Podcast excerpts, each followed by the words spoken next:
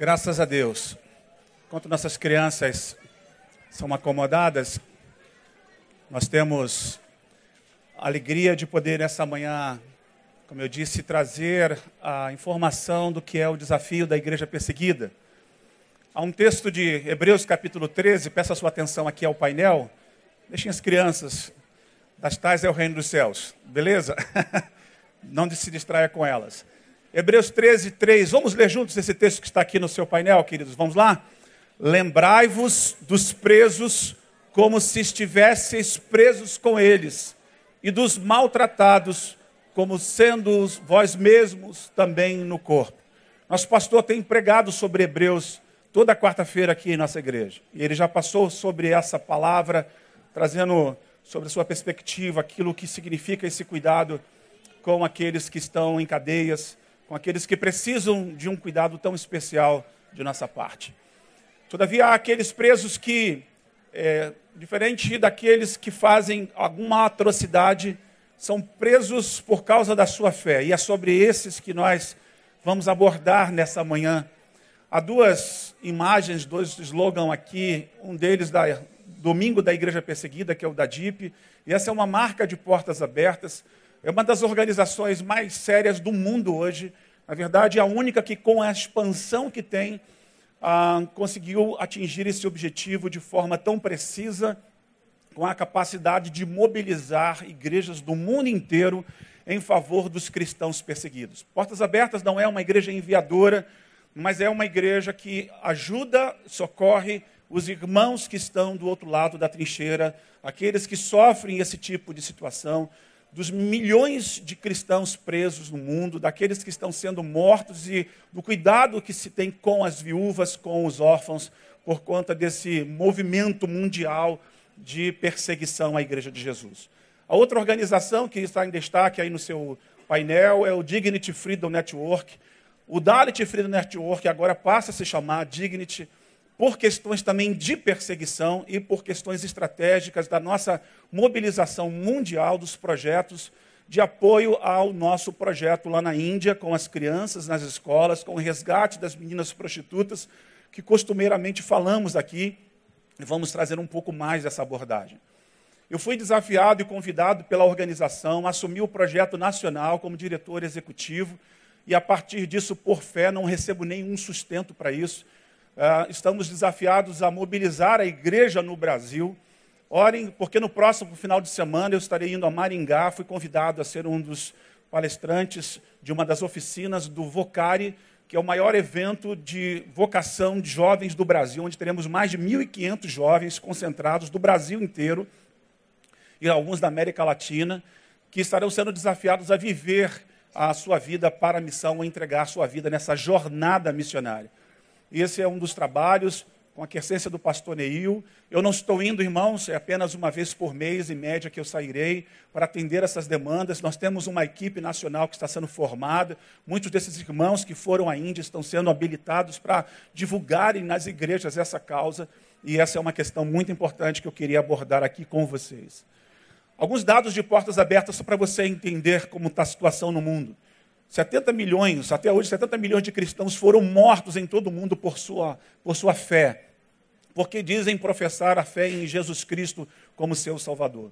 No século XX, no século passado, 45 milhões. Veja que nesse último século, uh, nós tivemos uma perseguição acirrada, aumentou muito. E o que se espera para essa época agora, para esse novo século que nós estamos vivendo, para tudo que vem diante de nós, não é nada menor do que isso. Nós não sabemos até quando o Brasil viverá a liberdade que tem.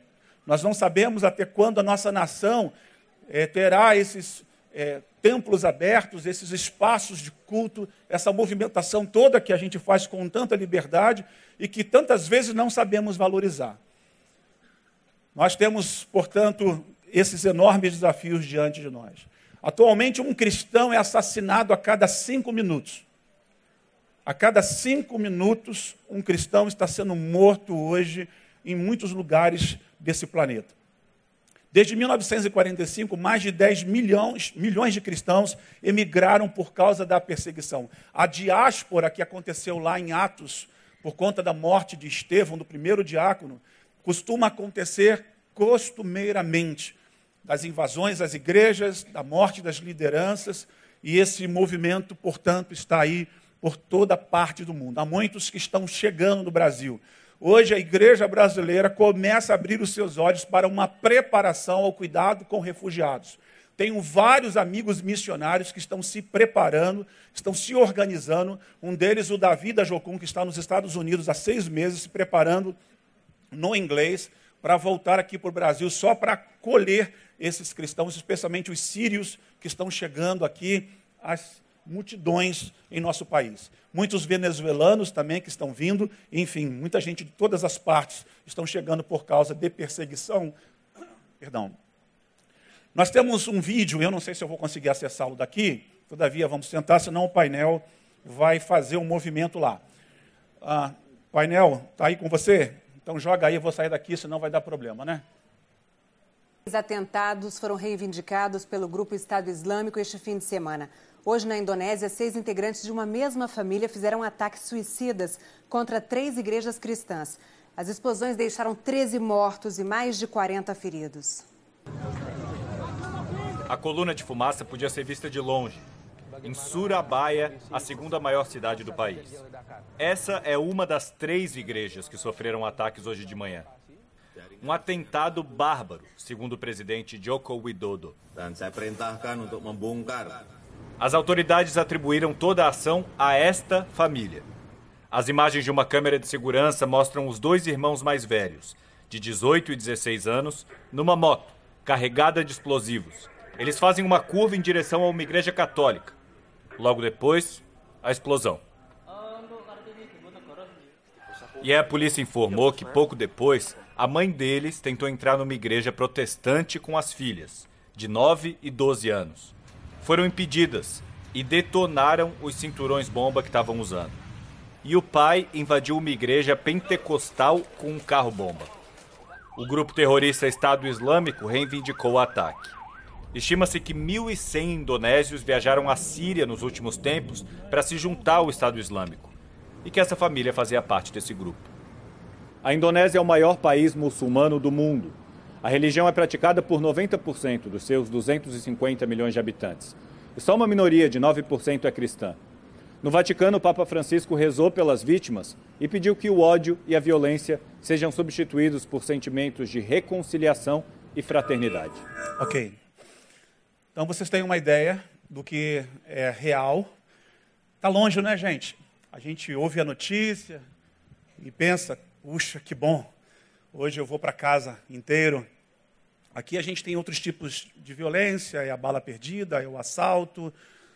Mas esse tipo de violência contra as pessoas porque elas acreditam num Deus. Eu recentemente tive um encontro com essa família, a viúva do pastor Raik. Eu e Cláudia fomos ali na PIB de Copacabana, pastor Manuel Valente trouxe a viúva e o filho do pastor Raik aqui, e eles eram da Assembleia de Deus, são da Assembleia de Deus lá no Irã. O Raik foi, numa emboscada, assassinado. E ele morreu ah, de maneira grotesca eh, por um ataque, por uma blitz falsa. E aí eles disseram para ele negar a sua fé, ele não o fez e foi assassinado. A intenção era impedir que o crescimento da igreja no Irã continuasse, porque desde 1979 os movimentos cristãos no Irã tinham avançado bastante. Ah, nós temos aí algumas informações interessantes de que, a partir da morte desse pastor, 10 mil pessoas aceitaram a Cristo por causa do sangue do mártir Haik, que levaram à morte, mas a, o seu testemunho e vida proliferou do lado contrário. Se eles pensavam que iam inibir a fé, muitos cristãos louvaram o nome de Deus por causa da fé em Jesus Cristo, de novas pessoas se aproximando do reino de Deus, sendo batizadas por causa desse avivamento que acontece no Irã. Acontece um movimento no Irã sem igual, apesar de ser um dos países mais perseguidores, eles estão numa escala bem avançada no ranking das igrejas mais perseguidoras, ou das igrejas perseguidas, perdão, e já temos diagnóstico de quase um milhão de é, iranianos que se renderam a Jesus Cristo. Esse movimento de igreja perseguida, é, particularmente, traz é, para nós significado por causa deste homem, o irmão André. O irmão André tem 90 anos hoje, ainda vivo, luta né, para manter de pé essa chama, essa vida, esse, esse pilar desse cuidado com a igreja, esse holandês, que aos 58 anos, ou 58 anos atrás, né, ele visitou a Polônia. Numa das suas visitas, ele viu uma necessidade incrível por conta da época em que o comunismo estava ali, daquele movimento das, das guerras frias e todos aqueles movimentos que aconteceram na época em que a Rússia estava colocando a igreja ah, em, em, larga escala de perseguição. Ah, quando ele viu essa limitação, ele foi tocado por Deus. Ele voltou para buscar Bíblias no seu país. Ele pegou esse fusquinho aí, que é esse fusquinho original, e ele partiu ah, para até a cortina de ferro, considerado então essa região, esse bloco do mundo ali ah, na Rússia, na Grande Rússia. E ele passa com o seu fusquinha nas fronteiras. No seu livro, e ele compartilha como ele, como ele conseguiu atravessar com essas Bíblias, já que os carros eram todos fiscalizados, era impossível, era proibido. E ele então, como todo mundo na aduana, é obrigado a abrir as portas, abrir o porta-mala. Quem lembra o Fusquinha tinha a sua mala no capu, né? Então levantou o capu e aí eles perguntaram: o que, que você tem aí? Ele falou: eu tenho comida. E aí, quando eles abriram, ele disse: Pode passar, pode passar, que esses alfaces vão estragar todinho. Eles viram alfaces ao invés de Bíblias. Pode aplaudir ao Senhor, querido. Se é para o Senhor, aplauda. E essa é uma história muito marcante na vida desse homem. Isso fez com que ele entendesse que Deus estava no negócio. De que ele agora era um, um protagonista de uma história que ele nem sabia onde ia chegar, que ele iria escrever nessa geração que tem sido tão abençoada como homens, como esse cara aqui, que a gente deve devido respeito. Né? Assim como Billy Graham, que Deus já levou, André, da nossa geração, um dos homens mais marcantes e conhecidos como aqueles que têm feito a diferença no mundo. A partir desse movimento, André levou adiante esse feito e Portas Abertas cresceu muito. Aí tem algumas imagens dele com tanta gente importante nos seus movimentos, de navios com Bíblia, sentado junto a grandes presidentes, ditadores, aqueles que inclusive perseguiam cristãos, ganharam é, da parte dele o respeito e ele o respeito dessas pessoas pela forma como ele fazia esse movimento. E essa pergunta que está embaixo é quem serão os novos irmãos Andrés dessa geração? Esses dias o Amauri Braga, o professor de nossa escola, muito amigo do pastor Neil, me escreveu e mandou essa imagem e essa pergunta para mim. Quem serão os novos irmãos, Andrés? E eu me sinto desafiado, irmãos, a ser com você os novos Andrés dessa geração, para, no mínimo uma vez por ano, chamar a atenção do que é a igreja perseguida. Nosso ministério infantil faz isso o ano inteiro, e nós, como Ministério Causas, não estamos distante dessa realidade, por tudo que nós temos feito no que diz respeito à Índia, é, com certeza, uma parte integrante desse processo. Só para você ter uma ideia, então, da lista atual de portas abertas dos países perseguidores, né? aí está uma, a lista dos países, e a Índia aparece em 11. Cresceu muito, muito, muito. Quando nós começamos a organizar aqui nossos projetos missionários em nossa igreja, a Índia estava em 21 lugar. Ela, numa escala de 0 a 50, Painel, eu pulei aqui a imagem, não está indo. Não sei se vocês estão atrasados aí. Isso, obrigado. Então a gente tem a, a Índia como sendo hoje um dos países destaques desse contexto de portas abertas, e nós, porque estamos vivendo essa integração com o contexto da Índia, nos sentimos mais desafiados e por isso mobilizamos a igreja de maneira diferenciada hoje. Muitos irmãos vestidos de indiano, né? algumas irmãs aí com, com os detalhes das roupas, alguns aqui fora, como eu disse no início, representando como são os Dalits, o que eles vivem. Essa roupa minha aqui está mais para Brahmani do que para Dalit, né? Está mais para a casta alta do que para Dalit. Todavia, é, para vocês terem uma ideia do que nós estamos vivendo. A situação da Índia é grave. Essa é a situação que está aí no painel. Esse primeiro-ministro, o Narendra Modi, ele, ele é um radical hindu. E o projeto dele é a hinduinização do país a qualquer custo. Desde 2014, foi dramático tudo o que aconteceu de lá para cá. Nunca na história da Índia, portanto, por isso que a escala aumentou muito, né, ele tem feito atrocidades, ah, contextos de violência registrados jamais visto na história da Índia, não só aos cristãos, mas também aos muçulmanos. Ah, então, essa intolerância do radicalismo hindu tem sido nosso grande desafio hoje lá. Ah, toda semana eu recebo as cartas do nosso diretor, do Joseph, da nossa equipe, de como estão vindo mais e mais pressão. E recentemente teve uma reunião internacional de todos os representantes do Dignity Freedom Network. E o Joseph e o seu filho disseram que eles estavam dispostos a ir adiante Vamos abrir mais duas escolas na Índia, independente dessa perseguição.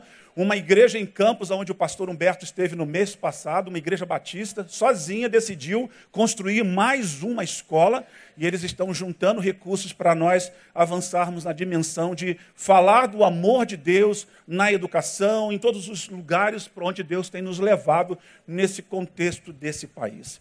A situação, é, como eu disse, é bastante delicada o próprio islamismo, por incrível que pareça, na Índia está se juntando aos cristãos, porque nós somos minoria lá. Ah, crescemos muito, como eu disse. Quando nós começamos a falar aqui, a estatística era de 2,5%. Hoje nós já representamos 5% de cristãos na Índia, ou seja, já dobramos. Há um avivamento acontecendo na Índia. Muitos, aos milhões, estão vindo e reconhecendo Jesus como Salvador. Os movimentos de milagres nas vilas, no interior, onde não há recursos algum, Deus está tomando os pastores as escolas que nós estamos ali é, montando estão servindo como testemunho. Dezenas de agências missionárias fazendo com que essa obra avance sobre esse contexto da Índia. E isso tem sido um ataque né, contra as, as hostes da, da, maldade, e esses caras estão vindo como é, invasores do inferno, fazendo coisas atrozes contra nós. Mas as questões envolvem política também, nós precisamos é, nos preparar. Nós temos um, um excelente grupo de advogados na Índia que são cristãos e que lutam pela nossa causa, porque pelo direito nós podemos é, nos estabelecer e vamos continuar insistindo. Ah, nós temos o desafio também, porque os agressores muitas vezes não são punidos, a própria polícia acaba se envolvendo com isso, e essa é uma das nossas instâncias. Estou correndo, correndo um pouquinho aqui por causa do meu tempo, mas Deixa eu falar um pouco de alguns pontos mais adiante com vocês. Ah, nós temos o caso aí de um, de um pastor né, que foi ah, assassinado recentemente, ah, de todas as suas questões familiares. Há muitos vídeos. Se você entrar no site de Portas Abertas, tem bastante informação lá e você vai poder ah, se atualizar sobre esse conceito. Quando nós olhamos para aquilo que está acontecendo, portanto, na Índia, nós estamos desafiados a avançar, a ir para adiante. Nós temos em nossa igreja, através dos carnês dos, do Causas e também dos nossos almoços missionários, até guardei aqui um no meu bolso, para lembrar a você como é que nós conseguimos contribuir para a transformação desse processo. Cada criança que a gente ajuda a salvar da prostituição nas escolas, cada igreja que a gente ajuda a plantar indiretamente, cada movimento que a gente faz através do almoço missionário, que aliás abro mais um parênteses aqui para dizer que quem não compra adiantado, chegando atrasado não encontra. No domingo que nós fizemos o último almoço missionário, que foi, se eu não me engano, batata soté com uma carne especial, né? Ah, nós ficamos com quase 50 pessoas do lado de fora. E a gente não tem como produzir tantos pratos assim. Ah, faz mais que resolve. Não. Dessa vez será comida mineira, gente. Olha aí, arroz, dá até fome, né? É, carré, linguiça mineira, aipim, ai, vou parar, vou parar, né? feijão marrom. A 15 reais, você compra ali fora e você está abençoando nossas causas. Só para você ter uma ideia, só esse ano nós já investimos mais de 20 mil reais nos projetos da Índia e esses recursos estão lá para a glória de Deus. Você pode aplaudir ao Senhor por isso? Por causa da sua ajuda. Já enviamos recursos, já estivemos na Índia, estamos nos programando para novos projetos nessa dimensão. Então, como nós estamos falando aqui desses contextos, desses dados, eu vou tentar deixar esses dados no site da igreja para depois você ir lá e ler e aprender um pouco mais. São fontes de portas abertas e um pouco daquilo que nós estamos fazendo. O Joseph, que esteve aqui ano passado, daqui a pouco eu vou passar uma imagem dele aqui, ele é a nossa referência para o contexto dos desafios da Índia e Portas Abertas o consulta constantemente. Só para você ter uma ideia da perseguição hoje lá. As ONGs cristãs são alvos de interrogatórios detalhados ah, por diferentes departamentos governamentais. Então nós temos aí o pessoal do imposto de renda, das agências de inteligência, o tempo todo em cima da gente lá. Nas tentativas de encontrar falhas e acusá-los de estar envolvidos em atividades antinacionais, especialmente no que se refere à conversão ao cristianismo. A World Vision, que é a visão mundial, está ameaçada na Índia. A Compassion, que é uma missão muito conhecida lá fora, aqui no Brasil ela não é tão famosa assim. Nós que trilhamos esses caminhos mais internacionais temos a informação de quem é a Compassion, uma das maiores missões do mundo que trabalha exatamente nesse nível, nessa vibe de, de, de visão mundial. Na Índia fechou as suas portas. Nos últimos anos, nos últimos quatro anos, 26 mil agências missionárias fecharam suas portas na Índia por causa da perseguição. Ano passado, nós tiramos todos os nossos estrangeiros lá. Ir à Índia hoje é muito sigiloso. A gente vai, quando nós fomos agora com o Ed, com a Flávia, com a Cláudia, e é um grupo de brasileiros lá, nessa última viagem a fevereiro, eles estão bem assim observadores, perguntando como é que foi o passeio, foram aonde visitar o que, já que vieram aqui como turista, porque o nosso visto, pastor Neil, que a gente entra lá, é o de turista. A gente não vai chegar a dizer que é missionário, primeiro que nem consegue, né? Então a gente vai lá, faz o nosso movimento, trabalha nessa atividade que a gente tem, mas eles estão, e aí, foi aonde? Viu o quê?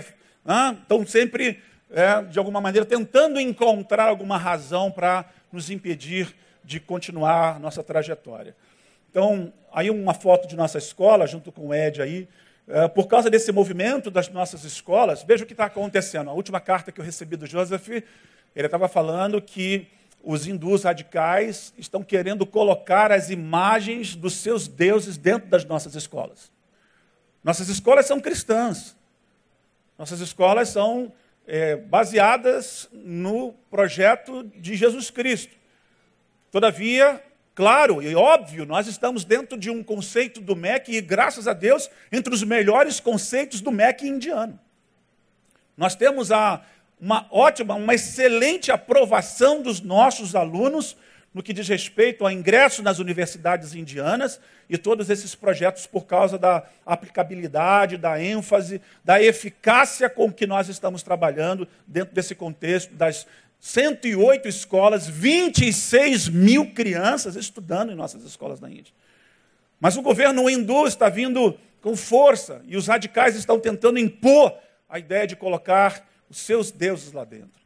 E nós, claro, temos que nos defender e dizer, não, nós não, nós temos a nossa confissão, a nossa, a nossa estrutura, o nosso estatuto reza que nós temos confissão de fé e nós somos cristãos. Nós não impomos o cristianismo sobre as crianças, nós as ensinamos o caminho que devem andar, naquilo que diz respeito à fé, e porque muitos pais estão vendo o tratamento digno que estão recebendo em nossas escolas, os ah, de castas altas estão vendo que nós estamos dando dignidade para aqueles que eles querem manter debaixo da pirâmide, como esmagados, como são conhecidos os Dalits. Eles estão vendo que nós estamos fazendo pelas meninas, salvando-as da prostituição, livrando-nos dessa desgraça do tráfico de órgãos, do trabalho escravo, dos meninos de forma geral também. Isso tudo os afeta. Afeta porque isso tem todo um mundo econômico por detrás, é mais do que fé e religião. E eles têm, com certeza, lido a história e sabem que o cristianismo, quando ele é bem vivido, ele se prolifera, porque Jesus Cristo é o Salvador dos homens. E quando há um avivamento numa terra, é difícil controlar. Na tentativa de se impor, eles estão vindo com todas as possibilidades. Não são poucas as histórias de, de, de cristãos que estão passando uh, uh, momentos muito ruins eu vou tentar passar um outro vídeo daqui para frente com vocês para falar um pouco mais.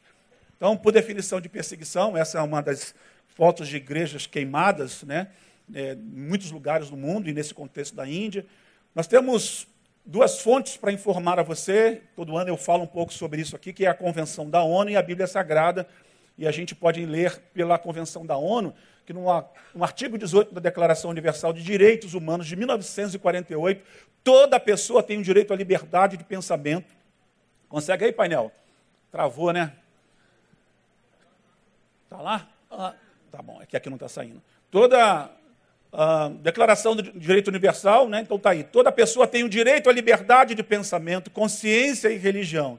Esse direito inclui a liberdade de mudar de religião ou crença e a liberdade de manifestar essa religião ou crença pelo ensino, pela prática, pelo culto e pela observância, isolado ou coletivamente, em público ou em particular. Bom, a gente sabe que a ONU ela está aí tentando organizar, não tem voz ativa em muitos lugares, há uma tentativa de socorro, eles fazem coisas muito boas, mas é uma forma que a gente usa como direito. O Pacto Internacional sobre os Direitos Civis Políticos de 66 expandiu esse artigo. Toda pessoa terá direito à liberdade de pensamento, de consciência e de religião. Esse direito implicará a liberdade de ter ou adotar uma religião ou crença de sua escolha e a liberdade de professar sua religião ou crença, individual ou coletivamente, tanto pública como privadamente, por meio de culto, da celebração de ritos e práticas de ensino. Então, se tem uma cadeira na ONU, em princípio a ideia é que eles estejam dando continuidade a isso nos seus países. Mas na prática a realidade é outra. Ninguém poderá ser submetido a medidas coercitivas que possam restringir sua liberdade de ter ou de adotar uma religião ou crença de sua escolha. É tão incrível o que acontece na Índia. Deixa eu fazer uma abordagem aqui. Os Dalits não têm direito a ingressar num templo. Se um Dalit pisar num solo sagrado, que é um templo hindu, ele é morto ele é assassinado. Ele não tem o direito de botar os seus pés impuros num templo. Aí, quando um Dalit se converte ao islamismo ou ao cristianismo ou qualquer outra religião, eles privam essas pessoas do direito à liberdade delas. Por exemplo, se ela tem acesso, e é raro, todavia, à água potável, digamos assim, essa família estará impedida de acessar aquele poço ou de ter acesso àquela torneira onde tem água potável. Seus direitos como cidadão dentro de um contexto de saúde, ele não poderá ter ingresso em determinados hospitais. A tentativa é impedi-los de seguir adiante dessa nova fé e de fazê-los voltar Fazê-los voltar para onde? Se eles não tinham amparo, não tinham paradeiro, se os deuses deles não os compreendiam, se os deuses deles não os atendiam. Até esse direito de buscar o Deus vivo e verdadeiro, nessas condições tão subhumanas, tão desumanas, mesmo assim, o radicalismo hindu os impõe essa é, vida tão desgraçada. É duro, irmãos. É duro ser um cristão numa terra dessa. É duro querer servir a Jesus Cristo. É preciso ter muita convicção de fé para fazer com que o nome do Senhor seja Jesus na vida dessas pessoas. Há muitas barreiras, muitos, muitos conceitos equivocados. Os Estados partes do presente pacto comprometem-se a respeitar a liberdade dos pais e, quando for o caso, dos tutores legais de assegurar aos filhos a educação religiosa e moral que esteja de acordo com suas próprias convicções. Aí o pai se converte, ele quer agora educar o seu filho ao cristianismo? Não pode. E todo mundo que entra no, como eu disse, na ONU, tem que assinar seus pactos. O outro conceito é o bíblico, de perseguição. E a Bíblia está permeada de informações de como desde sempre quando se quer viver algo para Deus de fato, de verdade, num mundo que jaz no maligno, a perseguição se instaura. Mateus 5 nos apresenta nas bem-aventuranças, nessa lista de o que é ser feliz de verdade, de fato, quando Jesus diz, porque ser um bem-aventurado é aquele que de fato é feliz, aquele que é não só feliz, que vive rindo, mas aquele que tem realização existencial, e ele vive a partir dessas listas que nós temos ah, em Mateus, das bem-aventuranças do humilde, do manso, do pacificador, daquele que está vivendo de maneira digna no mundo. Ele termina falando isso. Bem-aventurados os que são perseguidos por causa da justiça. Preste atenção, tem pessoas que estão sendo perseguidas pelas besteiras que fizeram. Isso mesmo dentro da igreja. Mas por causa da justiça. É isso que é o diagnóstico bíblico para definir a perseguição, que, segundo a palavra de Deus, mostra quem são os de fato reconhecidos como perseguidos, acima de tudo, por Deus. Porque deles é o reino dos céus. Há uma retribuição, há um galardão para aquele que é perseguido aqui nessa terra. Isso é o que está acontecendo de maneira é, bem específico. Nós vamos lá para o texto de Atos, capítulo 6, e lembramos da morte de Estevão quando estava sendo apedrejado. Diz a Bíblia que os céus se abriram e apareceu o Senhor. E ele viu coisas maravilhosas, já para dar uma visão, e Lucas narra de como o que espera aqueles que morrem debaixo desse grau de perseguição, de como os céus já os esperam. Há um lugar especial no paraíso para aqueles que vivem perseguição aqui na terra. Bem-aventurados sois vós quando vos injuriarem e perseguirem e mentindo disserem todo mal contra vós por minha causa. E é o que fazem o tempo todo. Há um pastor brasileiro, presbiteriano, que estava no Senegal há muitos anos trabalhando com menores, e aí, porque o avivamento estava chegando naquela tribo, e o pastor José foi então é, denunciado como um pedófilo. E, e ele então foi preso por causa disso, foi julgado. Eu me lembro que na época o Magno Malta e toda uma equipe de brasileiros, de senadores cristãos se mobilizaram para um abaixo assinado, foram lá, lutaram nos conselhos para que José fosse, pastor José fosse liberto. Graças a Deus, as provas contra eles todas caíram porque era mentira e o pastor José foi livre para a glória de Deus. Mas, irmãos, é o desafio constante diário. Quando ano passado trazíamos o Joseph aqui, o filho, o Josh, estava vindo num outro voo e chegou aqui no aeroporto, nem desceu. O pastor Humberto foi encontrá-lo para uma conversa rápida, para ele queria pegar o próximo voo, porque já lá na Índia, a polícia tinha entrado na nossa organização e começado a fazer todo um movimento desse para tentar encontrar alguma coisa para nos denunciar. E na verdade o que eles queriam era um dinheiro. Era dinheiro que eles queriam, propina. Uma dessas agências aqui, citadas entre outras, no início começaram a dar dinheiro para se ver livre desses caras, porque eles são perturbadores. E eles da cada vez querem mais e mais e mais e mais e mais e mais. E aí foi se abrindo a porteira e mais tarde disseram: não, vocês não vão ganhar mais. Nós não temos nada que vocês possam provar contra nós. Tarde demais eles foram afetados. Mas nós trabalhamos no fio da espada lá na Índia. A gente não dá um centavo. O Josh precisou ir lá em Nova Delhi, sentar junto com o, com o ministro eh, do Tribunal Superior, para que então fosse revisto todos esses padrões que estavam acontecendo na Índia. Levamos os nossos advogados para que pleiteassem esse direito que nós temos de ser livres para fazer o que sempre fizemos lá.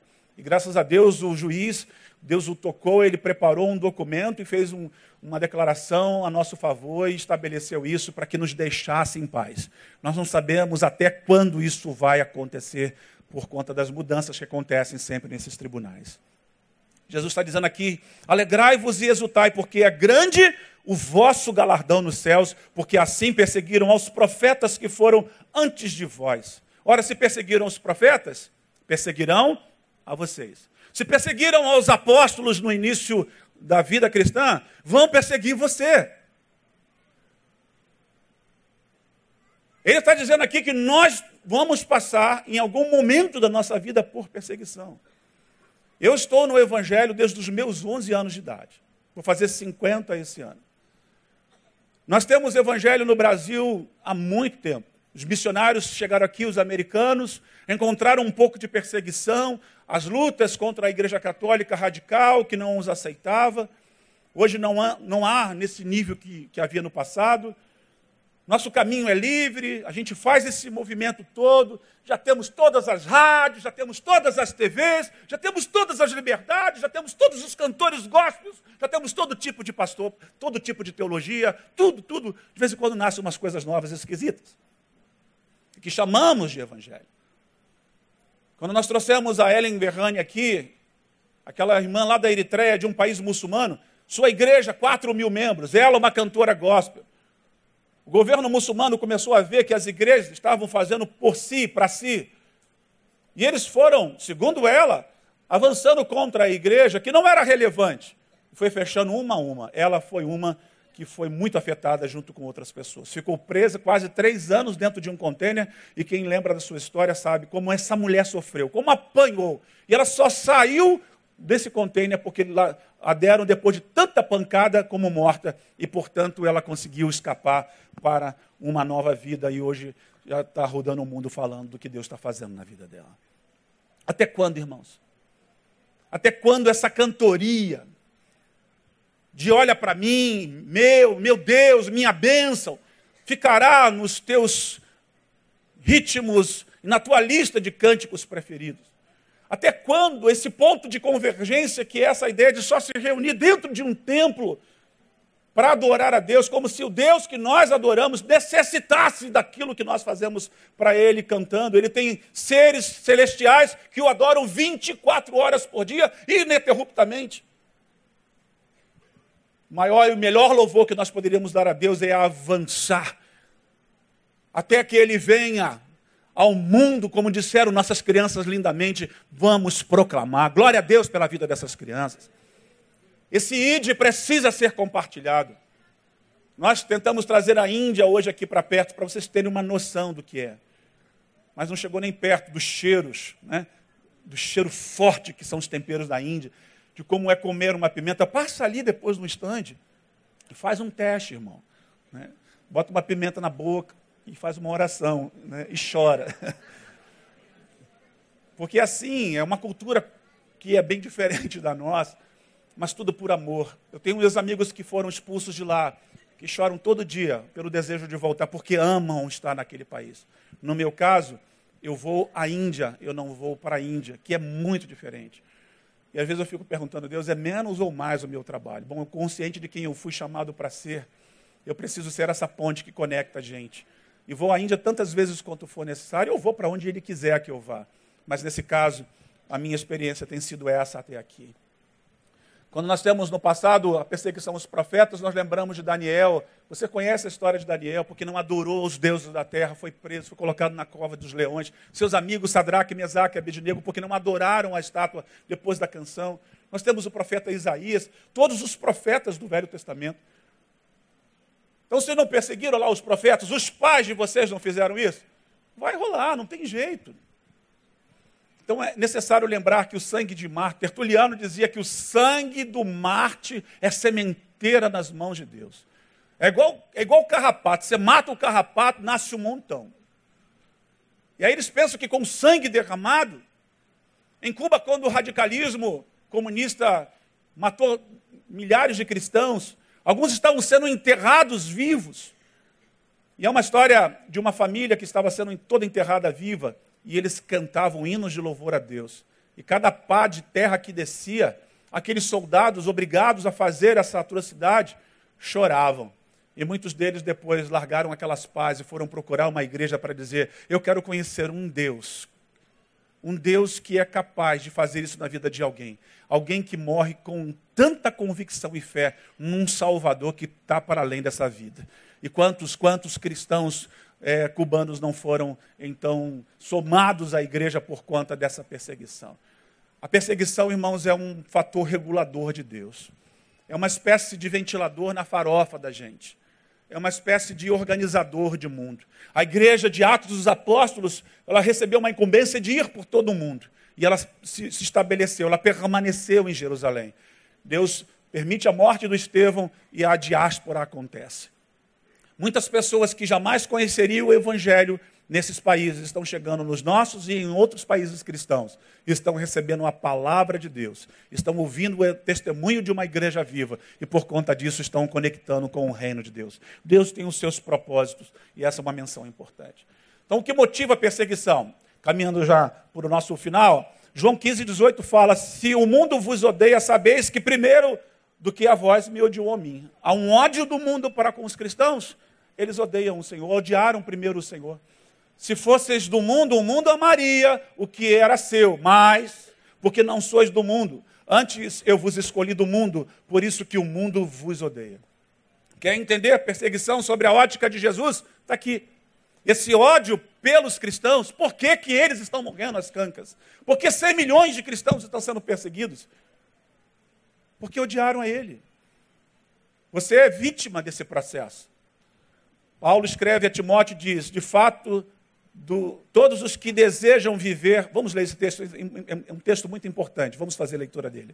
De fato, todos os que desejam viver piedosamente em Cristo Jesus serão perseguidos. Pense. Vale a pena o preço? Qual é o nível do evangelho que está dentro de você? A que evangelho você diz seguir? Porque existem proto-evangelhos, pseudo-evangelhos. O único evangelho bíblico é o evangelho do reino de Deus. Invisível, de justiça, de paz e de alegria, de dedicação aos outros, que nos ensina coisas que nós não gostamos. Você pensa que é fácil amar o inimigo? Você pensa que é fácil amar o Temer? Vou fazer uma confissão pública. O Neil me chamou a atenção ontem. Eu coloquei no Facebook uma foto do Temer e botei lá: Eu vim para matar e roubar, destruir o Brasil. Eu fiz isso. Ele botou a foto e me lembrou de Paulo a Timóteo, dizendo: Orai pelos vossos governantes. Eu tive que abaixar minha cabeça e reconhecer que eu já estou começando a odiar o presidente da República, por quem eu deveria orar e aprender a amar. Então, não se engane, o fato de eu estar aqui achando que estou bombando e fazendo, ah, ele é o cara. Não, não, não, não. Eu também estou com você em muitas questões. Porque não é fácil, querido. E olha que o Temer nem fez tantas coisas ruins assim, né? Pensa num cara que matou sua mãe, matou seu pai, matou seu filho, e você olhar para ele e perdoá-lo. Alguém que tirou a vida de um, de um pastor que você tanto amava, queimou o lugar onde você se reunia. Tente.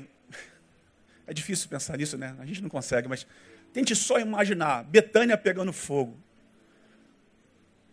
Entrando aqui levando a liderança da igreja presa, tacando fogo nesses bancos, demolindo esses prédios, quebrando casa viva.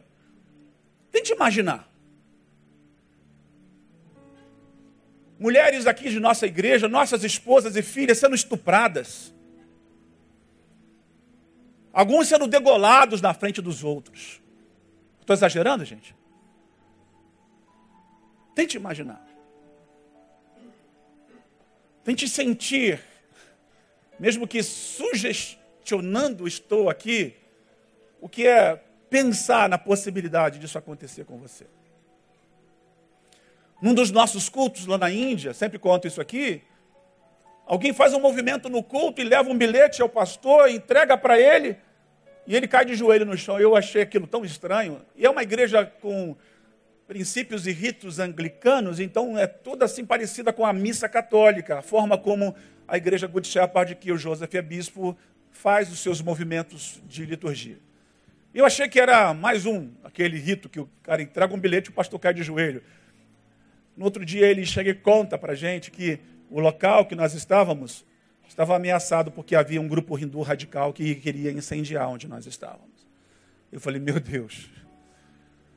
A gente não concebe essas ideias costumeiramente. Não é do nosso comum estado de comportamento, esse tipo de situação.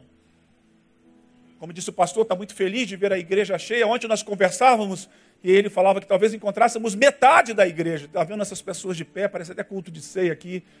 É muito especial poder saber que Betânia é uma igreja que acolhe, que deseja ouvir, que tem sede e fome. Mas a pergunta é: você teria sede e fome de Deus se essa perseguição chegasse na sua vida algum dia? Bom, irmãos, eu não espero que esse dia aconteça, nem torço, pelo contrário, oro para que Deus nos livre do mal. Mas se um dia chegar, quem de nós estará preparado para seguir adiante? Quem de nós?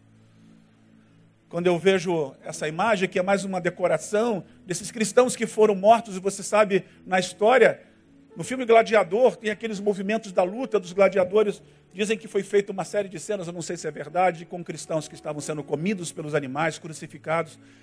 Muitos cristãos serviram de iluminação noturna. Eles queimavam vários cristãos nos postes ao longo das estradas romanas para iluminar o caminho dos soldados, das pessoas, para que elas pudessem ir e vir servindo como combustível de luminária.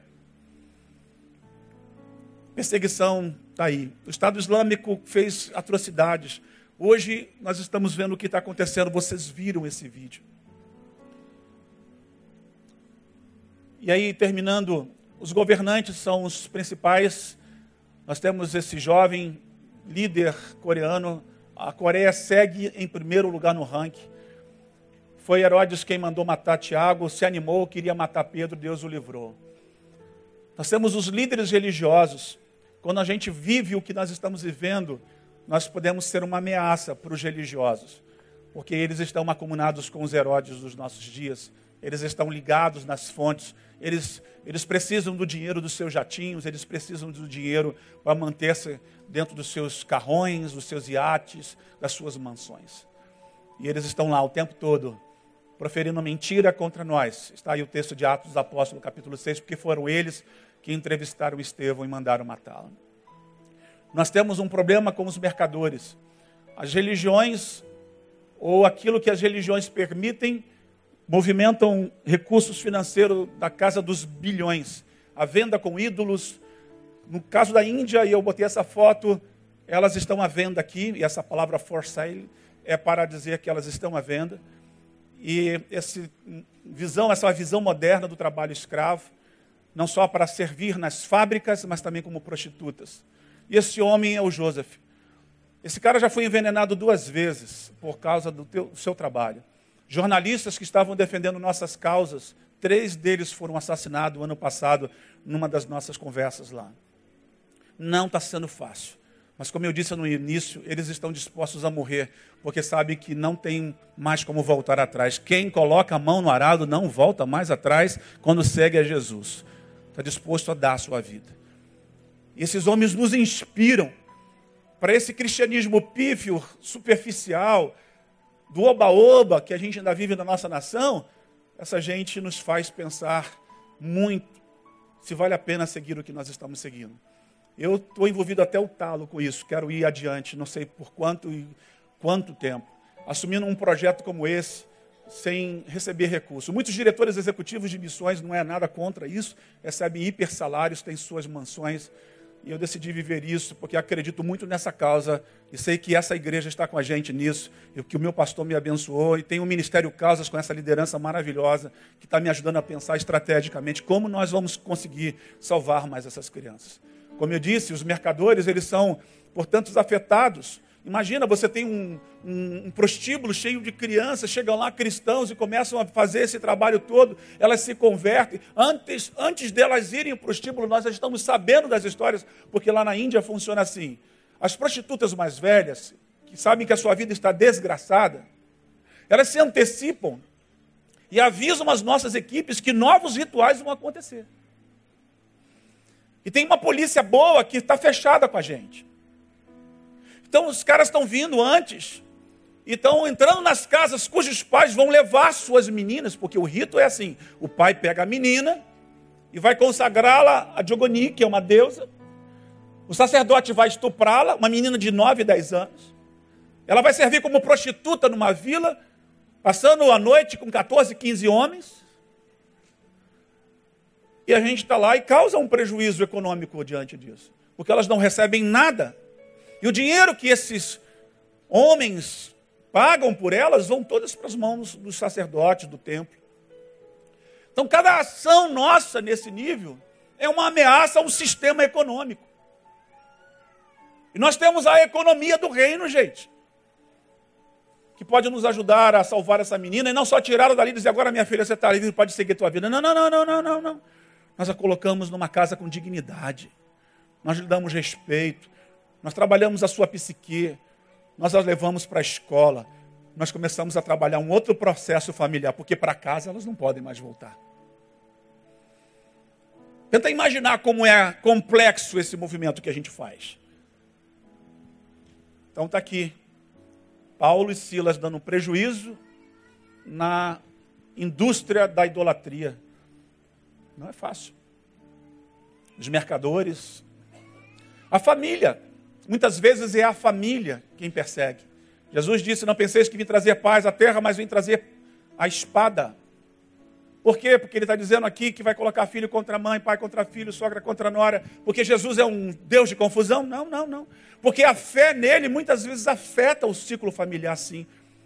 Nos nossos contextos, a gente tem até uma rejeiçãozinha, dá uma zoada, vai crente, aí meu irmão agora é bíblia, ah, meu pai agora é pastor, e aquela coisinha que a gente, aquele bullying. Nesses contextos, não, nesses contextos, como é a história de uma menina, meu tempo não vai dar para apresentar o vídeo dela aqui. Ela conta que ela conheceu Jesus, tempos depois ela ficou grávida, a criança não suportou, morreu. Os seus pais e familiares não deixaram ela enterrar a criança no cemitério hindu, porque iria amaldiçoar o terreno. Tenta conceber essa ideia. Já não basta a dor de perder um filho, não ter o acolhimento da família e nem mesmo um lugar para enterrar.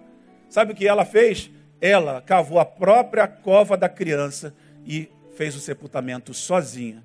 E ela dá o testemunho de sua fé, dizendo: Nesse momento eu me lembrei de palavras bíblicas que me trouxeram paz ao coração. Todas as coisas contribuem para o bem daqueles que amam a Deus. Que nível de fé você tem, meu irmão, minha irmã? Num culto como esse, em que a gente já vai encerrar e fez toda essa celebração, é mais do que um sermãozinho, do que uma cantoriazinha de crianças, do que uma dança de. É, é muito mais. Nós estamos querendo, todos nós nos preparamos e oramos muito por isso. Nos esforçamos para, de alguma maneira, permitir que o Senhor nos leve ainda mais alto nessa dimensão de sermos um com eles, porque é isso que vai fazer a diferença. Vamos ajudar? Nós podemos fazer como a igreja fez por Pedro, orar. Olhem essa frase do irmão Yun. Vamos ler juntos? Não ore para que a perseguição pare. Não devemos orar por uma carga mais leve para carregar, mas por costas mais fortes para perseverar. Oremos por isso. Vamos ficar de pé? Vamos orar pela igreja perseguida?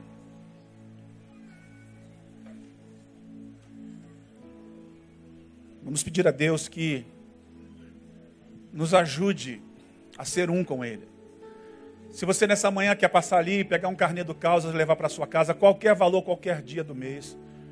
Nossa igreja mantém portas abertas todo mês com uma oferta. Todo mês nossa igreja ajuda financeiramente a missão Portas Abertas. Nós temos trabalhado para que esse tema fique high, bem alto no nosso contexto das crianças que nossa juventude, nossos homens e mulheres continuem avançando ainda mais em ser um com eles.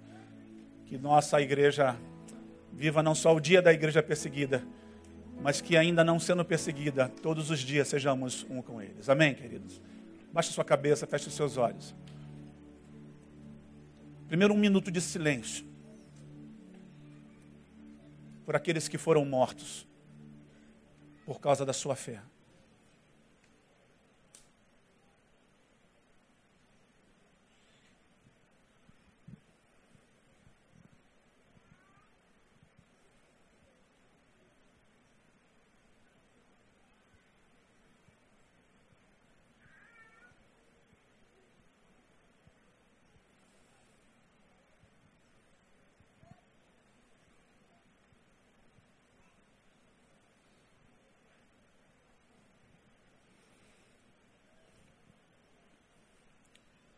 Bendito seja o teu nome, Senhor.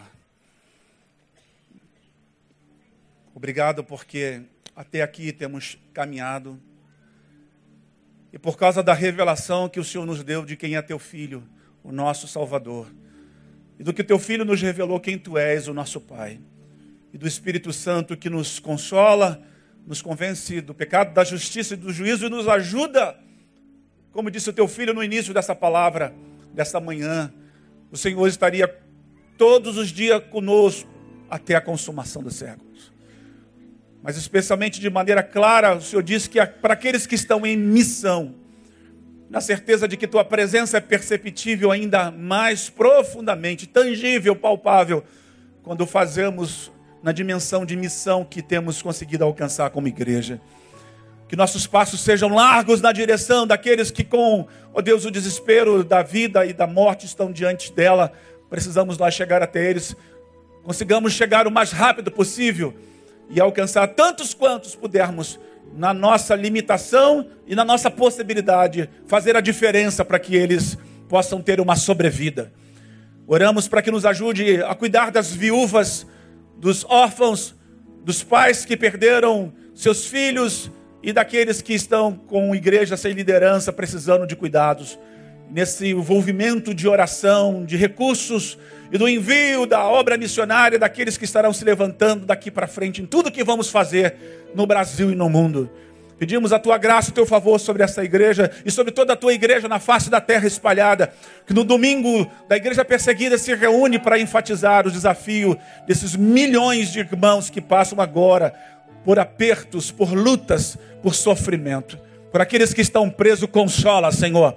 Visita os cristãos na prisão agora, nesta manhã oramos aqui. Que os teus anjos possam, ó oh Deus, acalentar os que estão com frio que o Senhor possa tocar através dos teus anjos naqueles que possam dar, ó Deus, um fôlego a mais para aqueles outros que precisam de cuidados. Ó Deus, que os lugares onde não há possibilidade de visitas, que o Senhor abra para que eles tenham o alento de encontrar os seus entes queridos. Oramos para que os governos se mobilizem, para que a tua igreja saiba o que fazer e como fazer, de maneira sábia e prudente, avançar na dimensão de curar esses corações também feridos. Muito obrigado pelo privilégio de fazer parte disso e de nessa geração ser uma influência para tudo o que está acontecendo no mundo das missões. Oramos e pedimos a tua bênção sobre nós, em nome de Jesus. Amém. Aplauda o Senhor, querido. Deus abençoe, pastor Neil.